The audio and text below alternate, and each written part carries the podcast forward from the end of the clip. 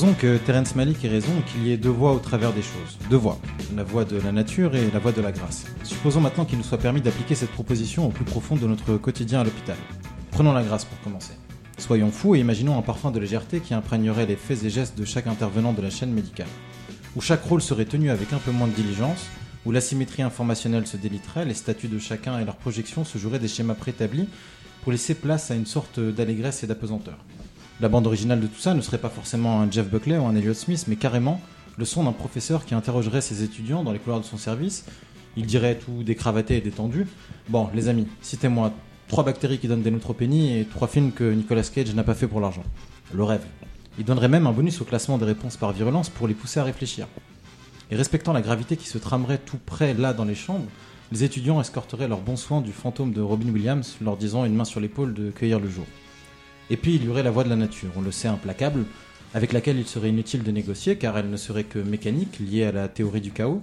Ce serait une histoire de plaques, d'accidents, de bouchons, de retards, de défauts d'approvisionnement, de modifications de signaux électriques sur des applications de trafic en temps réel. Ce seraient des histoires de réseaux de suppléance, de dépanneuses, d'intervention, de pontage. Il y aurait des contingences de localisation précises et de temps imparti.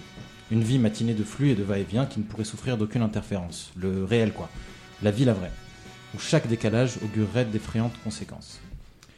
Mais en toute, connaissance de cause, nous avons décidé d'être sérieux, c'est pourquoi nous resterons dans le champ de la nature, et pour fêter ça, la famille de la 25e heure s'élargit à d'autres horizons.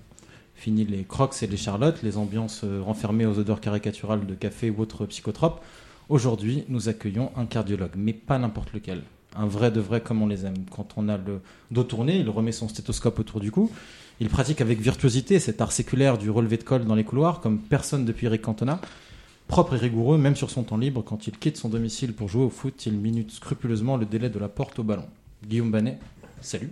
Salut. oh là là, il a dit bonnet. pourtant, c'est pas compliqué. Eh non, c'est simple. Guillaume, je suis désolé. Guillaume, pas de problème. Tu as un dernier semestre de cardiologie au CHU de Bordeaux et tu vas nous parler du syndrome coronarien aigu, plus particulièrement dans la période de péri-opératoire. Euh, dans le tableau de conversion des spécialités, un anesthésiste réanimateur valant deux cardiologues, tu es venu avec un ami C'est ça. Parce qu'à deux, on est beaucoup plus fort. Théo, tu veux te présenter ou tu veux nous laisser. Euh, non, bonjour, bonjour. Moi, je suis le, soutien de, de, Guillaume Bonnet, Banet, enfin ce que vous voulez. on va partir sur Bonnet aujourd'hui. À la réalisation, nous avons Franck. Salut Franck. Salut. Salut Kéline. Tu me diras à partir de quel épisode on peut arrêter cette mascarade qui est ton statut de réalisateur Hein aucun moment. Tant que je ramène le matériel, je réalise. Respect. Avec nous, nous avons Nabil. Salut Nabil. Salut.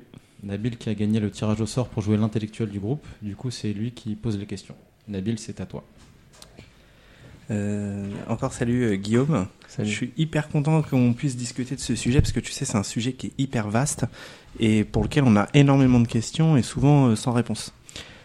Pour commencer simplement, est-ce que déjà tu peux nous rappeler ce que c'est qu'un syndrome coronaire aigu?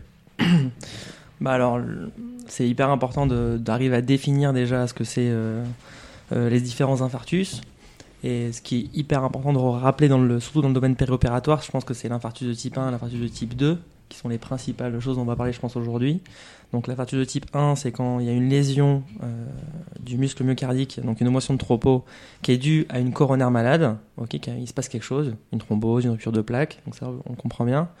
Et l'autre chose qui est un peu plus difficile à, concevoir et que vous vous rencontrez un peu tous les jours, c'est ces augmentations de troupeaux qui ne sont pas forcément liées à une maladie coronaire euh, active et qui se bouge, mais euh, à d'autres facteurs et en fait un déséquilibre entre la demande et, la consommation. J'en ai déjà beaucoup trop dit, non? Non, non, c'est parfait de parler d'équilibre, de, balance euh, en, oxygène. C'est un peu notre problématique de tous les jours pour chaque organe, et là, on va en parler plus précisément en effet du cœur. Euh, chez le malade qui est coronarien, on a tous appris quand on était externe qu'il y avait différentes classes thérapeutiques. Est-ce que tu juste tu nous les rappeler et nous rappeler leur intérêt en quelques mots? Ouais. Bon, déjà ce qui est sûr, c'est que le patient euh, coronaire euh, stable et surtout celui qui a fait un, infarctus, donc ils ont un petit peu le, basique qu'on a appris à l'internat, donc les bêta-bloquants, les, IEC, statines anti-agrégants. Alors déjà, ce qui est intéressant de, réfléchir, c'est que chez les patients qui ont un VG conservé, euh, les bêta-bloquants et les IEC, et les IEC en vraie vie. Fait, quand tu fais des, vraiment des, méta-analyses et que tu vois un petit peu les patients en vraie vie, ceux qui sont plutôt compliants ou pas compliants, tu te rends compte en fait que peut-être qu'il n'y a pas forcément un bénéfice au, très long cours Donc ces, médicaments, ils sont, ils sont pas remis en question parce que personne va faire une étude prospective là-dessus. Mais euh, c'est vraiment l'antiagrégant et les statines qui sont quand même les plus, euh, les plus protecteurs. Voilà. Et c'est hyper intéressant ce que tu dis parce qu'en fait, euh, nous, dans le domaine de l'anesthésie réa, c'est les bêta-bloquants, c'est quand même un traitement qui nous paraît euh, capital, euh, euh, si bien que on a euh, l'habitude de dire qu'il faut absolument les donner en pré-médication, c'est-à-dire Mm. que le matin, il faut absolument donner au coronarien son, son, son bêta-bloquant, Ouais. comme si c'était vraiment le traitement pilier, alors que finalement, tu nous dis que c'est peut-être un peu débattu. Alors en fait, je vais peut-être Pour l'effet m'ex- pour l'effet rebond aussi. Ouais, c'est ça. Ouais, en fait, ouais. c'est exactement ça que je voulais dire. C'est que peut-être je me suis un peu mal exprimé, mais ce a, c'est C'était que très mal exprimé. c'est en fait, c'est je crois que je l'ai mis dans la merde. non mais Il y a ton soutien qui s'excite là. le truc c'est que ce qui est important, c'est euh, c'est l'introduction. Toi, elle se discute. Bien sûr. Par contre, l'arrêt, et c'est très dé- démontré dans, dans les statines, et je pense beaucoup dans les bêta-bloquants, surtout dans le contexte périopératoire, c'est qu'arrêter un bêta-bloquant, c'est un signe très fort. Comme arrêter des statines, c'est un signe très fort. Et ça, par contre, euh, c'est à éviter. Donc c'est sûr que s'il y a un patient qui a déjà un traitement qui, avec lequel il est équilibré, et qu'avec des bêta-bloquants, tu vois, il, est bien toléré, je pense que les arrêter en prophylactique pour se dire finalement, on va améliorer l'hémodynamique parce qu'il a son 5 de bisos, je pense que c'est vraiment une erreur. Par contre, se dire, ce mec-là pas de bêta-bloquant, il a un bon VG, mais il a quand même un antécédent d'infarctus, je vais lui mettre 2,5 de bisocé en préopératoire, ça, ça semble pas être une bonne stratégie. C'est plutôt comme ça que je voulais exprimer les choses. Donc le fait d'arrêter voilà, les, les, les bêta-bloquants, c'est euh, voilà, c'est pas, recommandé, bien sûr. Et ben en fait, tu as la littérature derrière toi parce qu'il y a un papier qui s'intéressait à l'introduction de bêta-bloquants justement en préopératoire de, de, de chirurgie non cardiaque et qui montre que l'introduction préopératoire de bêta-bloquants, ça a augmenté le risque d'AVC principalement. Ouais, C'est l'étude de Poise, donc en fait, tu as vraiment la, la littérature derrière toi. ok. Euh, concernant le périopératoire, justement, les antiagrégants, en effet, c'est un traitement qu'on, qui chez le coronarien euh, ne doit pas être arrêté. Les Ouais. statines également, un traitement qui doit être maintenu. Euh, je, de- je dirais juste un mot chez le, chez le patient non coronarien qui, a par contre, a un traitement antiagrégant. Ouais. L'aspirine, c'est devenu un traitement tellement banal euh, qu'on a une tendance à jamais l'arrêter finalement, cet Ouais. antiagrégant, alors qu'en fait, l'aspirine en prévention primaire, et les recommandations euh, toutes récentes d'ailleurs le rappellent, c'est qu'il y a des, des, des recos de 2018 hein, qui, qui, du, du, du groupe d'intérêt en hémostase périopératoire qui rappellent que les antiagrégants en prévention primaire doivent être arrêtés euh, 3 jours quand il s'agit de l'aspirine et 5 jours à 7 jours quand c'est les, les euh, Grelor.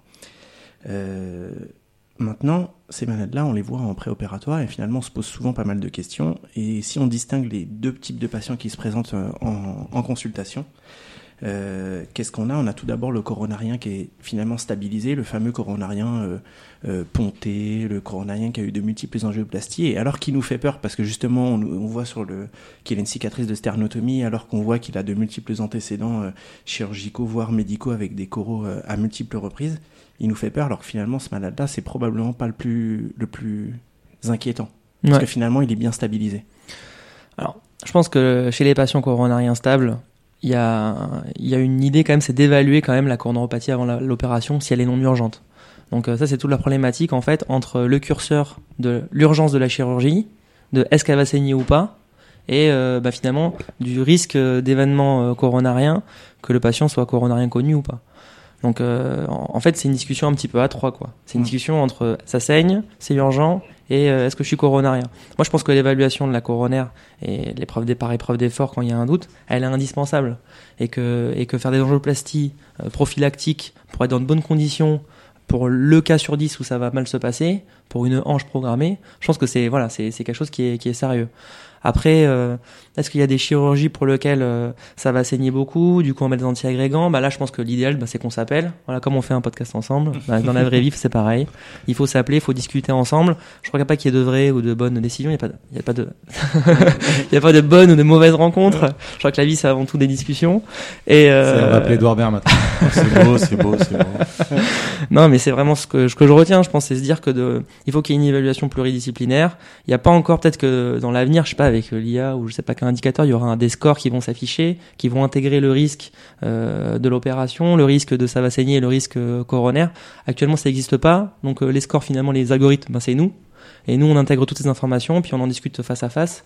Et c'est comme ça qu'on évalue les choses.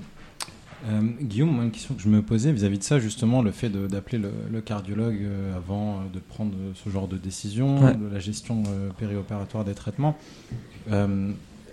On est souvent, le cardiologue est souvent dans cette gestion du risque en fait. C'est une sorte de consultant de l'analyse de risque. dans ce cas précis. Et à chaque fois, il va dire qu'il y a un risque, c'est ça, il va se couvrir. Non, mais c'est pas ça, c'est que le cardiologue, c'est normal. Il va évaluer le risque, euh, par exemple le risque embolique, Ouais. Euh, il va être plutôt concerné par ça, le risque coronarien, etc. et tout. Et est-ce qu'il va voir, comment dire, euh, dans son référentiel quand même, va pouvoir voir le risque adverse, celui qui ne va pas voir directement, qui ne concerne pas forcément le cœur, mais le risque de saignement, le risque que euh, l'autre risque, le fait de, par exemple, je ne sais pas, euh, je t'ai perdu là. Je Non, non, si je comprends bien. Après, nous, si tu veux, il y a, toi, la gériatrie, par exemple, euh, leur boulot, c'est, c'est d'arrêter de la, la iatrogénie, donc ils passent leur vie à enlever Oui. des médicaments. Oui. Bon, les cardiologues, on est des gros prescripteurs, c'est vrai. Voilà. On fait saigner les gens. J'ai réussi à te faire dire ce que je voulais dire. C'est bon.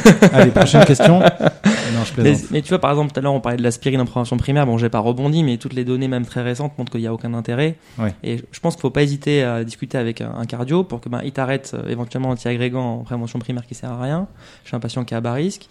Euh, et qui t'arrête éventuellement le deuxième anti-agrégant euh, si on est à distance d'un infarctus et que finalement les lésions euh, sont pas si sévères. Parce que petite parenthèse, là dans les nouvelles recos de, de revascularisation, faut quand même discuter et éventuellement discuter avec l'angioplasticien euh, avant d'arrêter le deuxième anti-agrégant. Vous savez qu'on est vraiment à distance, Ouais. euh, qui est en anticoagulant ou pas. Voilà, faut quand même discuter.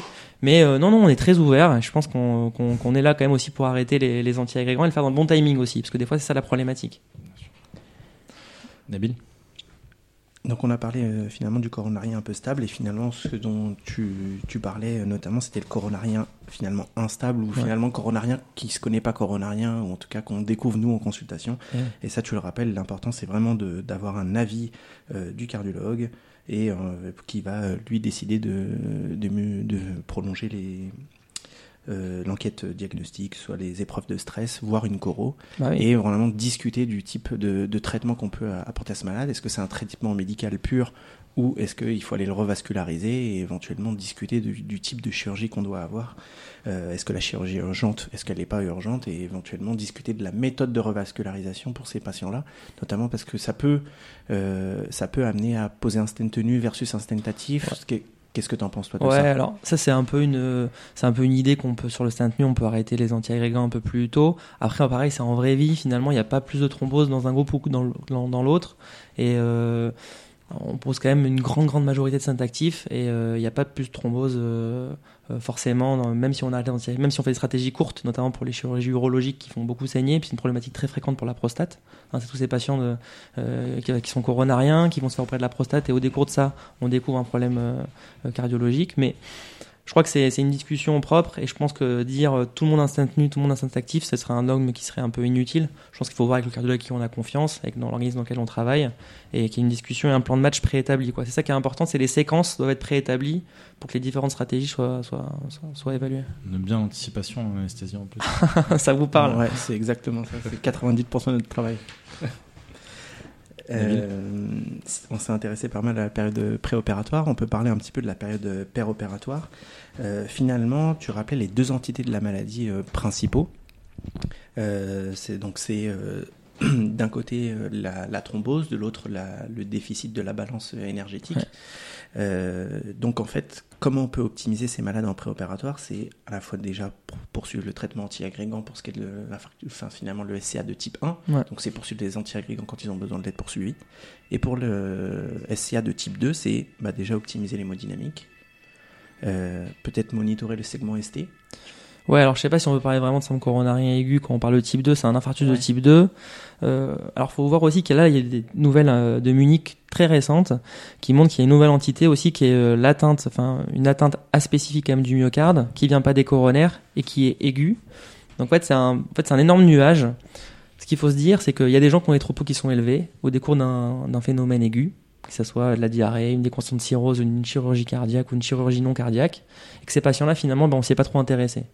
Et la plupart des internes cardio qui vont aux urgences pour des tropos sans, sans symptômes, sans ECG, sans douleur, sans son de cul avec une écho normale, la plupart du temps on disait bah, c'est les fameuses troponinettes. Et ça fait des années que tout le monde dit ça. Bon, Vous les appelez comme ça Vraiment Il n'y a que Guillaume qui les appelle comme ça en France. Bon, euh, peut-être Voilà. que c'est une. bon, Moi ça ça. Rectification importante. J'ai- J'espère pour vous. hein.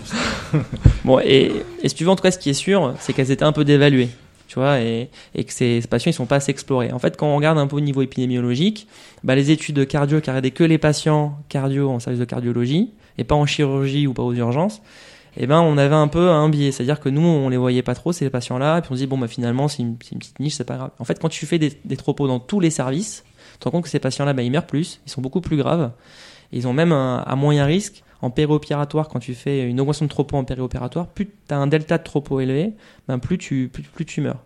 Genre si tu as plus de 3 de donc non ultra-sensible, après une opération, alors que t'es pas connu coronarien, tu as quand même ta survie en- qui est quasiment engagée à moyen terme. C'est-à-dire que tu perds 30% euh, à 30 mois, je crois, d'après une étude que j'avais regarder. Donc ça veut dire que ces patients, ils sont à très haut risque. Finalement, c'est une mortalité un peu, des fois un peu euh, aspécifique. Donc c'est un peu, c'est un peu la température qui est donnée avec la tropo péropératoire. Et c'est sûr, c'est ces patients-là. Et ben, je pense que débuter en antiagrégant, mettre des UEC et euh, mettre de la statine, les adresser à un cardiologue et se dire voilà, en fait, c'est pas rien. Et même s'il vient pour une chirurgie de la prostate, le fait qu'il fasse une tropo en post-op, eh ben, euh, ça doit nous alerter. Alors après, la différence entre ce nuage un peu euh, d'injurie myocardique ou euh, d'infarctus de type 2 et l'infarctus de type 1 qui est vraiment euh, il y a une atteinte coronarienne qui est en train de se passer de façon active sur lequel il faut agir bah, je pense qu'il faut rester simple. Les gens ils ont pas mal puisqu'ils sont tous anesthésiés ils se réveillent. ECG alors moi j'aime bien dire euh, tout à l'heure on, en discutait j'aime bien parler de cycle de tropo c'est sûr on connaît mais aussi de cycle de CG c'est-à-dire quand tu dis monitorage euh, du ST bah, on monitore même tout l'ECG, tu vois l'apparition du nom de cul, le fait qu'il y ait, d'autres signes comme ça sur le G qui peuvent apparaître, ça c'est intéressant. Donc faut pas hésiter à faire plusieurs ECG dans le temps, s'il y a une tropo qui est amenée à évoluer, et puis éventuellement une évaluation échographique. Et puis tout ça, ça donne un peu de, de grain à moudre pour dire voilà, est-ce qu'il se passe quelque chose ou pas? Franck? Non, non, mais du coup, du coup c'est c'est intéressant cette discussion parce que j'ai j'ai- j'ai le sentiment qu'on sait pas vraiment trop co- quand, comment faire des tropos. Euh, finalement, que les- quand on endort nos patients en anesthésie, euh, pour le coup, c'est une sorte d'épreuve d'effort, en tout cas une épreuve de déséquilibre Ouais. euh, que- qu'on leur impose souvent aux patients malgré eux. Enfin, on essaie de minimiser ce déséquilibre, déséquilibre, mais il arrive. Est-ce que tu as le sentiment qu'on devrait euh, faire plus de, dépistage, entre guillemets, euh, doser plus souvent des tropos quand, on endort, quand on prend en charge des patients à risque euh, en, périopératoire? J'ai l'impression qu'on minimise, euh, on a longtemps minimisé en tout cas l'intérêt de faire des tropos, Mm. puisqu'on disait voilà, vous dosez, vous savez pas ce que vous allez en faire derrière. Là, on change un peu de, de, de profil. Euh, J'ai l'impression que ce que tu dis, c'est euh, dé- dépister-les, faites doser des tropos, parce que si vous les trouvez élevés, ces patients-là, il faudra les avoir à l'œil, il faudra nous les adresser, et il faudra qu'en post-opératoire, on s'en occupe parce qu'ils sont très à risque. Est-ce qu'on doit changer de philosophie? Guillaume?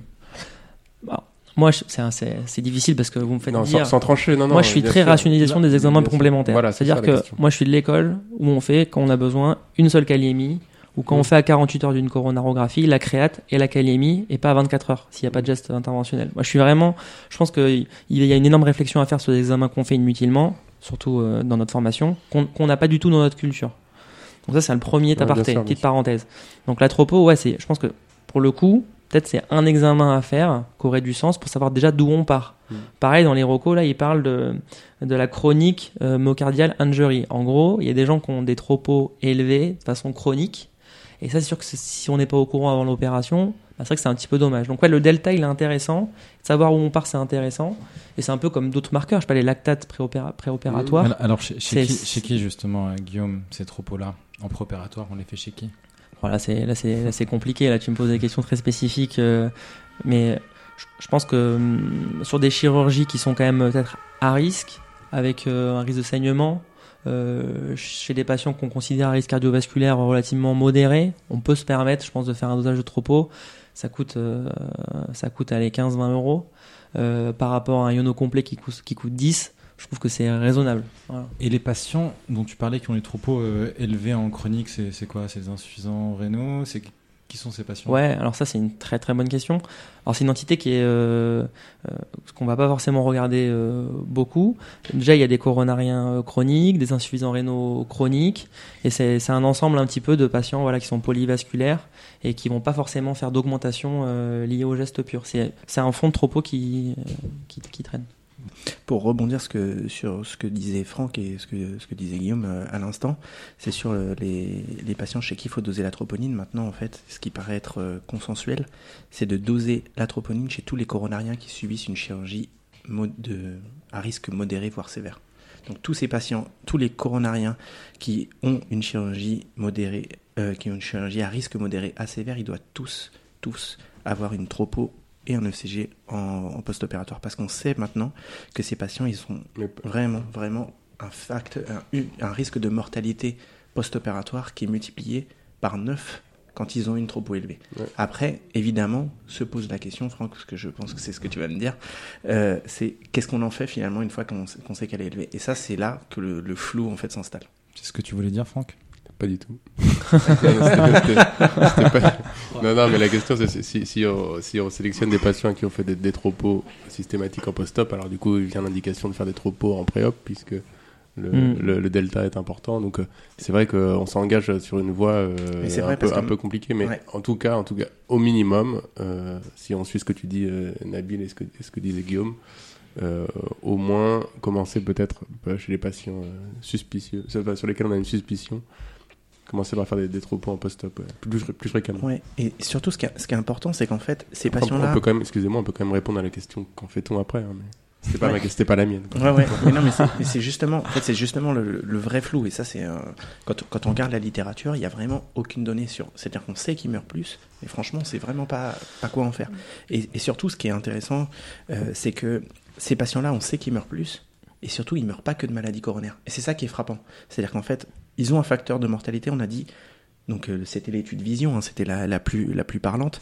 C'est facteur indépendant de mortalité à J30, c'est-à-dire que les patients qui avaient une, une élévation de la tropo supérieure à 0,03 nanogrammes par millilitre et donc c'était d'origine euh, que c'était d'origine ischémique, c'était x9. Tu peux, Donc c'est- c'est vraiment frappant, x9. Donc ça- et, et, et, et en fait, ce qui, ce, qui, ce qui précise vraiment, c'est que c'est pas seulement les maladies coronaires. Donc en fait, c'est les malades qu'on va surveiller de près, pas seulement leur cœur, mais de manière générale, parce que probablement que c'est des patients qui sont comorbides, probablement que c'est des patients aussi qui sont plus à risque de, de, de, de complications chirurgicales. Mm. Donc c'est-à-dire qu'on va les surveiller et pas seulement leur faire des troupes ECG, c'est aussi qu'on va les surveiller sur tous les autres plans. Ouais, je, je pense que ouais, ce qu'il faut retenir, parce que là on a, on a vachement discuté, c'est on a abordé plein de notions, mais pour parler les choses simples, c'est déjà voilà, il y a un patient euh, qui a une augmentation de tropo post-opératoire. Déjà, ce qu'il faut, c'est le type 1. Le type 1, c'est vraiment le ST-, le ST+. Lui, il faut vraiment le flécher. Et les marqueurs qui sont importants là-dessus, ben, c'est le CG répété, la tropo augmente beaucoup, l'échographie d'évaluation de ça. Voilà, ce patient, lui, c'est une urgence. Ensuite, on a vu, ça c'est le message un peu plus, un peu plus sioux, c'est le, message de dire, il y a une tropo qui augmente, les coronaires, elles sont, elles sont saines. Et donc à ce moment-là, c'est une présentation un peu plus difficile. Donc c'est un infarctus de type 2. Il, peut y avoir des modifications euh, de, de l'ECG, il peut se passer des choses, mais c'est pas lié seulement à un problème de coronaire. Là, les coronaires sont saines. Ça peut être dû à un spasme, à une anémie, à une tachycardie, à une souffrance qui est pas forcément liée seulement à une, à une coronaire malade. D'accord? Donc ça, c'est vraiment le type 2. Mais c'est quand même un problème qui vient des coronaires si par exemple on doit faire une IRM. Ok? La problématique, elle vient la coronaire, mais qui elle-même n'est pas malade. Mm. Et le troisième truc dont parlais, c'est ces, c'est ces lésions myocardiques un peu diffuses, peut-être sont liées, je sais pas moi, au, au, mi- à- au microvasculaire ou à des choses qu'on comprend pas bien. Et en fait, c'est vrai que c'est un marqueur en fait un peu général, global, de mortalité toute cause, finalement dans toutes les études qu'on a menées. Et le truc qui est, qui est- qui est marquant aussi de retenir, c'est que finalement, dans tout ce qu'on retient, c'est que c'est un peu des chimères. En fait, toutes ces émotions de tropo, quelles qu'elles soient, en fait, c'est un, agglutinat de plein de pathologies différentes, de plein d'étiologies différentes, qui font augmenter la tropo dans un contexte aigu. Mais finalement, c'est plein de causes différentes. Donc c'est pour ça aussi que c'est compliqué d'avoir une réponse unique. C'est parce qu'en fait, c'est ça, c'est vraiment une chimère cardiologique. Donc il n'y a pas de consensus. Pourquoi? Parce que c'est une population qui est très mal phénotypée. Et comme toute population mal phénotypée, bah, du coup, il n'y a pas de traitement euh, précis. quoi. Et les études, c'est ça un peu l'idée. C'est une mortalité un peu diffuse, il n'y a pas trop de choses spécifiques. Ils sont plus vieux, parce qu'aussi les vieux, ils font des tropos beaucoup plus fréquemment, alors qu'il se passe rien. Hmm. Ils sont beaucoup plus comorbides, et donc forcément, ils meurent de beaucoup plus de choses. Donc le message, c'est, voilà, s'il n'y a pas d'urgence, il y a quand même une urgence à moyen terme. Il faut quand même qu'il fasse un bilan un peu général pour faire un peu la part des choses. Et puis, euh, voilà, s'il y a une anémie euh, sévère et qu'il est en tachycardie, voilà, on, a la réponse. Mais d'être alerte aussi, se dire que ces patients-là, quand même, ils sont, ils sont graves. On aura réussi à faire dire à un cardio que la tropo est une chimère. On va le laisser parler encore un petit peu, il va On balancer sur les statines. attention, ils sont, à, ils sont à deux doigts de s'intéresser aux autres organes. Oula. ça fait peur. Vas-y doucement David, on est, une- on est une émission sérieuse. On Tu parles de l'orte On va faire une- on va faire une bande- on on bande-annonce avec cette phrase. La tropo est une chimère. Voilà. Si on essaie de, de, de, de, de d'avoir un, un petit consensus ou en tout cas un petit résumé sur euh, sur une conduite à tenir sur le post-opératoire. C'est-à-dire que moi je suis en post-opératoire, j'ai mon patient qui a eu une, une chirurgie euh, à risque élevé, euh, par exemple je sais pas une chirurgie du, du thorax. Ouais. Euh, en post-opératoire, je lui fais une tropo, la tropo elle est multipliée par euh, 3 Ouais. par exemple par rapport à la, à la borne supérieure. Ouais. Qu'est-ce que qu'est-ce que tu penses qu'il faut que je fasse? Il faut que je t'appelle tout de suite? Bah, bon, déjà, ce qu'il ce y a, c'est qu'il faut avoir un peu plus de, de biscuits, c'est-à-dire est-ce que la chirurgie a été compliquée en elle-même? Est-ce que le, patient il a traversé une période, je sais pas, d'a- d'assistance circulatoire? Est-ce qu'il y a une défaillance euh, quelconque? On va voir un peu, on remettre dans le contexte. Si toi, tu as l'impression que par rapport au contexte, euh, ça, ça coïncide pas et qu'en plus tu as d'autres marqueurs, je sais pas moi, comme euh, l'hémoglobine, l'hémodynamique, euh, il est pas plus rapide, à l'écho le VG est relativement conservé, bon, il n'y a pas d'urgence. Donc il est 4 heures du matin, bon, tu vas pas forcément déranger dans la minute. Par contre, je pense que c'est élégant bah, de continuer à évaluer la tropo et de dire bah, ce patient-là, il a quand même eu un delta tropo qui était important, alors que pour l'instant, pourtant, tout s'est bien passé. J'ai aucun signe pour dire que c'est un infarctus de type 2, c'est-à-dire un ST euh, altéré, euh, une écho altérée ou ça. Enfin. A priori, ça vient pas de coronaire. C'est quand même une température. Donc ce patient-là, à moyen terme, quand même, ça vaut le coup de, l'aiguiller, prendre un rendez-vous pour lui euh, à l'hôpital ou, chez quelqu'un dont il a confiance. Donc euh, c'est quand même un petit signe d'alerte qu'il y a une un petit, un petit, petite évaluation euh, multidisciplinaire à réaliser. C'est intéressant parce qu'en fait, on se rend compte que c'est spontanément ce qu'on fait tous hein, sur le post-opératoire en tant qu'anesthésiste réanimateur de, de ces patients-là. En tout cas, c'est intéressant de savoir, de voir en tout cas qu'un cardiologue il partage notre point de vue en se disant que, bah, évidemment, qu'il faut euh, monitorer euh, les autres les autres choses, que ce soit l'hémodynamique, euh, l'hémoglobine, etc. Et en fait, en gros, c'est monitorer tous les tous les facteurs qui peuvent euh, diminuer les, les apports en oxygène au Mm. myocarde, en fait. Peut-être ça peut te discuter, juste pour finir, d'introduire pour le coup de, un antiagrégant avant qu'il ait sa, son rendez-vous cardiologique, s'il a bas risque euh, hémorragique. Parce que du coup, pour lui, la balance bénéfice-risque en prévention primaire, elle se discute. Bon, là, il n'y a pas de données, hein, j'ai pas, j'ai pas, je suis pas venu euh, armé, mais voilà, on a envie de dire que lui, pour le coup, c'est pas de la vraie prévention primaire. Un delta de tropo péropératoire, je pense qu'on est quand même dans la prévention secondaire. Peut-être ça vaut le coup d'introduire chez lui des traitements même un peu de basiques et discuter avec, euh, avec lui, lui faire comprendre que voilà, c'est pas anodin et que Une fois qu'on a passé la période hémorragique, on, Voilà. peut, on peut se poser la question Voilà. de faire ça. Euh, tu voulais rajouter quelque chose Ouais, dis-moi. Ouais, je veux juste finir justement sur ce, cette période pé- péropératoire. C'est euh, un rappeler l'intérêt du monitorage du segment ST en péropératoire parce que, comme le rappelait Guillaume, sur le post-opératoire, on, fait des ECG de manière systématique et en fait souvent en péropératoire, le monitorage du segment ST c'est un, un simple et qu'on a Mais- une tendance à sous-utiliser. Ouais, euh, c'est ce que alors j'allais- que ça peut être ce que j'allais dire, c'est à la fois sous-utilisé et à la fois sous-transmis. C'est-à-dire Ouais. que j'ai pas le souvenir que Ouais. dans mon internat, beaucoup Ah. de fois, on est. Non, mais c'est pour ça que est- je c'est pour ça que je dis que c'est un- c'est une donnée importante Juste, j'aimerais bien avoir l'avis de Guillaume sur ça. Le ST sur un scope. Moi, moi c'est sûr que je préfère le CG euh, classique. Évidemment. Après, je pense que le, ça- le scope, s'il monitore euh, les, les, les dérivations dans sa, la globalité, c'est l'idéal. Après, moi, je connais pas de- scope qui monitore les 18, les 18 dérivations. Non, non. Donc, euh, non ça peut être un indicateur, je pense. de- Ce qu'il faut, ce qui est sûr, c'est que voilà, le personnel, et comme les scopes, c'est des lanceurs d'alerte. Donc, toi, s'ils ont l'info et qu'ils la donnent pas, là, c'est une énorme erreur. Par contre, si tu bases tout sur ça, là, c'est délicat. Moi, je suis très, très client de, de répéter les ECG, 18 dérivations. Quand il y a un doute, quand il y a un delta de tropo, t'en fais pas 15 dans la nuit. Mais je pense qu'en faire 3 sur, sur 24 heures quand tu as un doute, c'est c'est intéressant. Le monitorage, ça apporte quelque chose, c'est sûr, mais voilà, c'est plus. C'est vieille école. Et une dernière chose, c'est euh, en fait encore le, le, le questionnement complet, c'est sur le, le type d'anesthésie à faire chez ces patients, parce qu'en fait, étant donné qu'on les bichonne, on a une grosse grosse envie de leur faire de l'évoque parce que c'est le truc qui est vraiment moderne et, un peu à la mode. On se dit ah bah ouais l'évoque c'est de l'anesthésie aux, petits oignons, euh, euh, c'est exactement ce qu'il leur faut. C'est papy qui est un petit peu âgé, qui est coronarien, etc. Et en fait bon ça n'a pas encore été prouvé sur la chirurgie non cardiaque, mais en tout cas il y a le, les halogénés et notamment le sévoflurane qui a un vrai vrai bénéfice. En tout cas ça a été largement démontré sur la chirurgie coronaire, euh, notamment sur la chirurgie du pontage. Euh, et pas encore en tout cas sur Ça la chirurgie été, non euh, cardiaque, mais peut-être que c'est un intérêt en disant que forcément si vous faites du CEVO, vous n'êtes pas forcément has-been. Ça a été montré sur des animaux, non? Je crois que ça a été montré sur les animaux, les halogénés. Ouais, Mais mais, je- et sur sur le- le- ça a été montré aussi chez le chez l'être humain en chirurgie de pontage. D'accord. C'est-à-dire l'être que en humain, post- il précise bien le. Qu'en l'être humain, ouais. effectivement. Exactement. Non, c'est-à-dire qu'en fait, en post-opérateur de chirurgie du pontage, ces patients, ils avaient une meilleure fonction, une meilleure fonction cardiaque et ils avaient moins d'élévation de tropo que les patients qui avaient été faits sous propofol. D'accord. Très bien. C'est le concept du préconditionnement. Ok. Bon, très bien. C'était très intéressant. Tu voulais rajouter quelque chose euh, Non, non, passionnant. Je, je m'adressais à Théo, excuse-moi. Ah, pour moi, parce que comme on est à côté, comme on est voisins, J'ai- aussi appris plein de choses, donc non, non, ça... c'est bien, on apprend des choses aux cardiologues. C'était un peu le but de ce, de ce- de ce podcast, d'apprendre des choses aux cardiologues et aux anesthésistes réanimateurs et à tous ceux qui nous écoutent.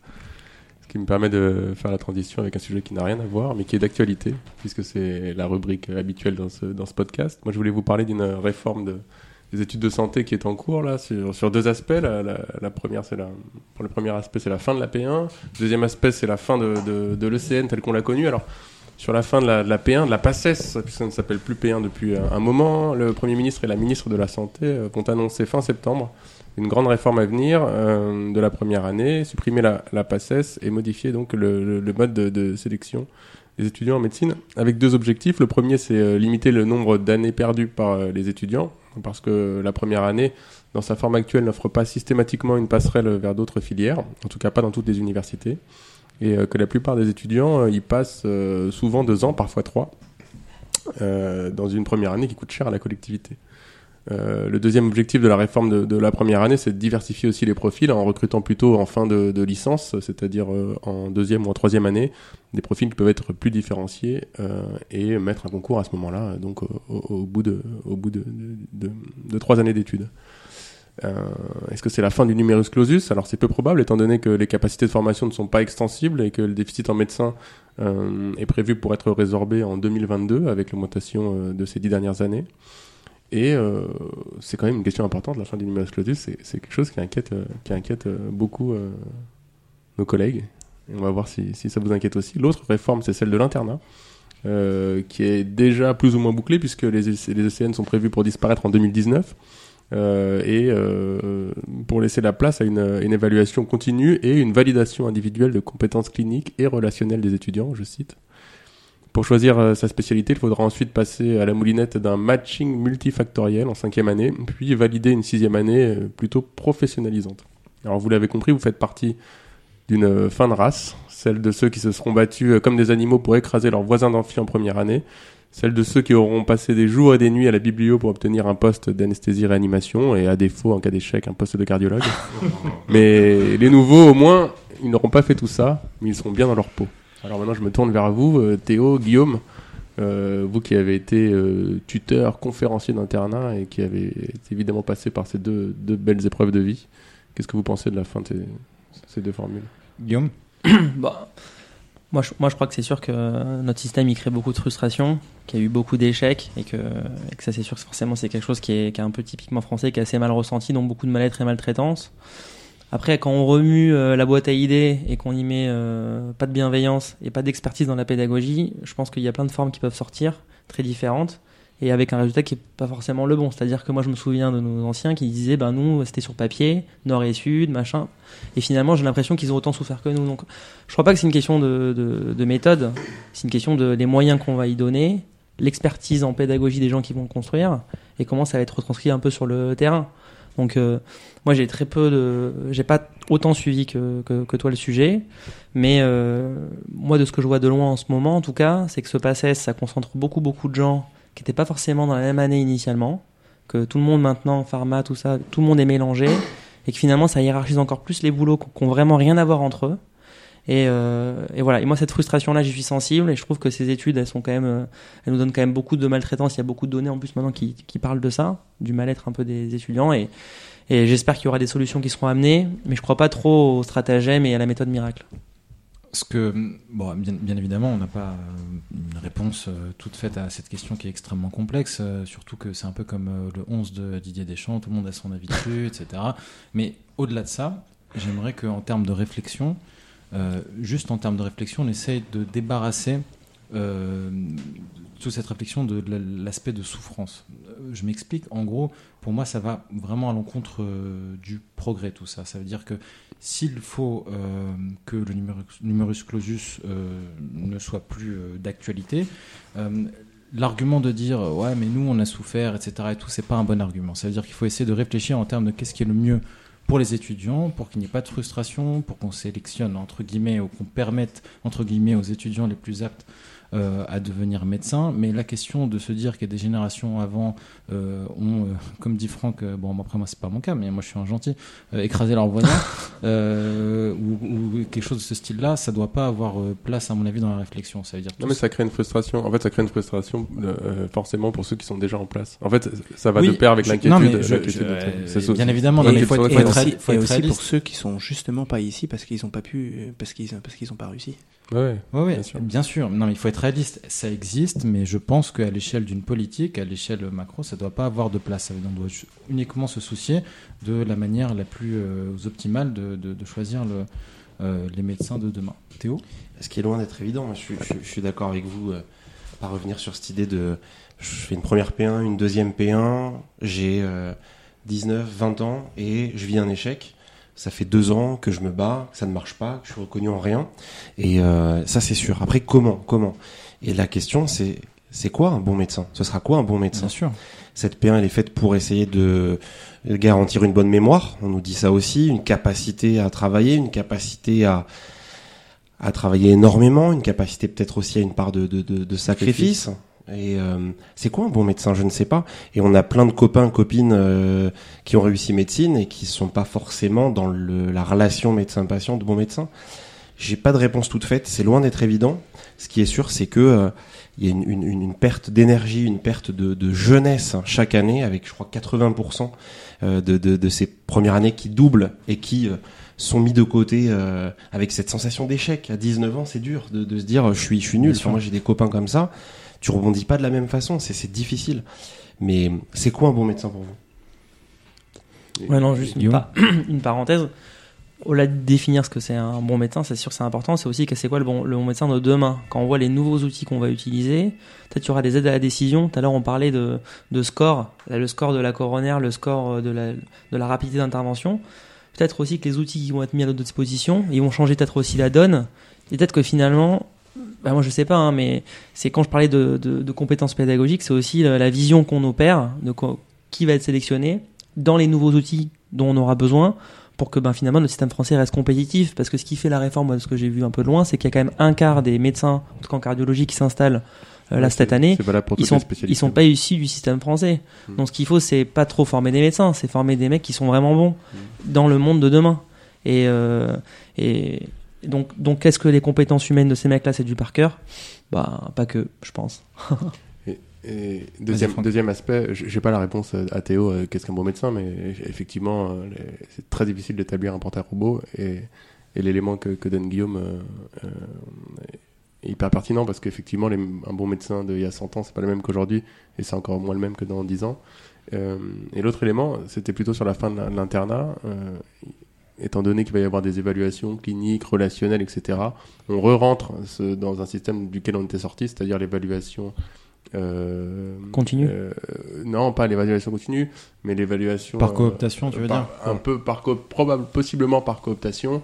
Euh, Est-ce que c'est pas le retour un petit peu là euh, du copinage, euh, de de de C'est une vraie question. c'est- le débat en tout cas là Ouais. sur, sur la fin de la, la- la dernière année. Est-ce que finalement, quand tu vas être dans ta fac, tu vas être avec tes profs qui te connaissent, pourquoi pas ta famille et qui t'évaluent et c'est C'est vrai que pour, pour rebondir sur cette histoire de FST, nous en cardio précisément, Mhm. l'idée c'est qu'on pourra avoir accès à trois FST, Coro, Rythmo, Imagerie Mhm. d'exception. Nous, les dernières choses qui nous ont été dites là par nos notre coordonnateur, Mhm. c'est que à la fin de la troisième année d'internat, on poserait un, on déposerait un dossier, on passerait devant un jury devant lequel on montrait que ça fait trois ans qu'on s'intéresse à la rythmo, à la coro, etc. Et moi, là, pour en avoir parlé avec des faces socles, ils sont déjà en train de se dire, va falloir que je passe ci, que je passe ça, que je... Et moi, je suis d'accord avec toi, Franck. Il y a quelque chose qui est important, c'est que euh, euh, que ce soit une, histoire de fils 2, de fille 2, de, etc. Faut pas qu'on retombe là-dedans. Et tous ces concours sont sont pas forcément justes pour tous, c'est certain, mais ça laisse la chance à des gens qui travaillent, à des gens qui en veulent, et le copinage qui existe encore aujourd'hui en France, hein, dans, dans un certain nombre de régions, dans un certain nombre de centres, je pense qu'il faut surtout pas qu'on retombe dedans. Et tu vois, ces histoires de dossiers, ben, c'est pas anodin, c'est pas anodin. Je, je- je suis d'accord. Il faut, faut, faut pas oublier quand même que tout ça, ça a été, euh, ça a été mis en place effectivement pour garantir euh, l'égalité. euh, les, le concours est anonymisé, on Ouais. ne sait pas qui le passe. Donc, il- on a toujours tendance aussi un petit peu en France à tout remettre en question lorsqu'il y a quelque chose qui ne va pas. Et même des fois, quand il n'y a rien qui ne va pas, on remet quand même tout en question parce qu'au bout de trois ans, il faut changer un petit peu de braquet. Ce que disait Guillaume, c'est très intéressant sur la question des médecins de demain. Je voulais rebondir dessus. Euh, qui pensait, euh, peut-être vous, quand vous avez commencé euh, ne serait-ce que la P1, euh, est-ce que vous saviez à quoi ressemblait sur le plan pratique vraiment une journée de médecin? Est-ce que vous imaginiez vous enfin, ausculter des patients toute la journée alors que vous savez très bien que le temps qu'on passe devant les ordinateurs ou à utiliser des logiciels est un temps qui est quand même non négligeable dans la journée d'un interne, surtout d'un interne? Euh, donc effectivement, cette question du médecin de demain, pour moi, elle est très importante. Ça veut dire qu'on va changer un petit peu euh, le phénotype, comme tu dis, des médecins qui vont nous soigner euh, plus tard. Guillaume? Ce qui est, su- ce qui est sûr, c'est que là, depuis les années 80, ce que nous on vit, c'est un mésusage d'outils numériques. C'est-à-dire qu'on a remplacé le truc sur lequel on tape les courriers par un logiciel qui n'est pas du tout adapté, sur lequel il faut faire 8 clics pour arriver à avoir un truc. On attend 10 minutes pour avoir une Oh radiographie là, me branche pas là-dessus parce qu'on va faire un podcast Non, dessus. Là, ils savent bon, très bien que c'est Bon, en tout cas, ce que je veux te dire juste, c'est que c'est que le mésusage numérique et euh, le jeter la compétence par la fenêtre, le Ouais. jour où les gens comprendront que, que ça, ça coûte très cher et que ça, ça- soigne moins bien les gens à cause de ça, forcément il y aura des réflexions. Euh, juste pour euh, rebondir euh, peut-être dire un dernier mot sur tout ça, c'est que même moi, je, suis hyper partagé sur, euh, sur cette réforme, parce que c'est vrai qu'il y a, comme on dit, la composante souffrance que tu disais que peut-être il faudrait exclure Khalil, etc. Mais quand même, c'est vrai que c'est une, composante importante. Mais malgré tout, on se rend compte que dans, dans, dans nos facs de médecine, il y a quand même des profils qui auraient jamais été retrouvés si, jamais il n'y avait pas eu ce concours. Enfin, on a tous dans notre, dans, dans notre entourage des gens qui ont fait leurs études dans le secondaire, euh, qui ont fait euh, des parcours complètement atypiques et qui se sont retrouvés en P1 et qui ont réussi euh, leur concours et qui ont se retrouvés à faire médecine. Si jamais ils avaient été sélectionnés sur dossier, ces mecs-là, ils auraient jamais, ils, ils seraient jamais arrivés en médecine. Et pourtant, ça peut être des gens brillants et qui apportent justement quelque chose parce qu'eux, ils ont une expertise autre, un petit peu plus d'expérience, ils ont vécu d'autres choses. Et donc, en fait, il faut On a pas qu'on, mette de côté tout ça. Ouais, c'est très Il n'y en a quand même pas beaucoup. Guillaume, Théo, merci beaucoup. Merci à vous. Merci à vous. Nabil, merci. Merci. Franck, à bientôt. À bientôt pour le prochain numéro.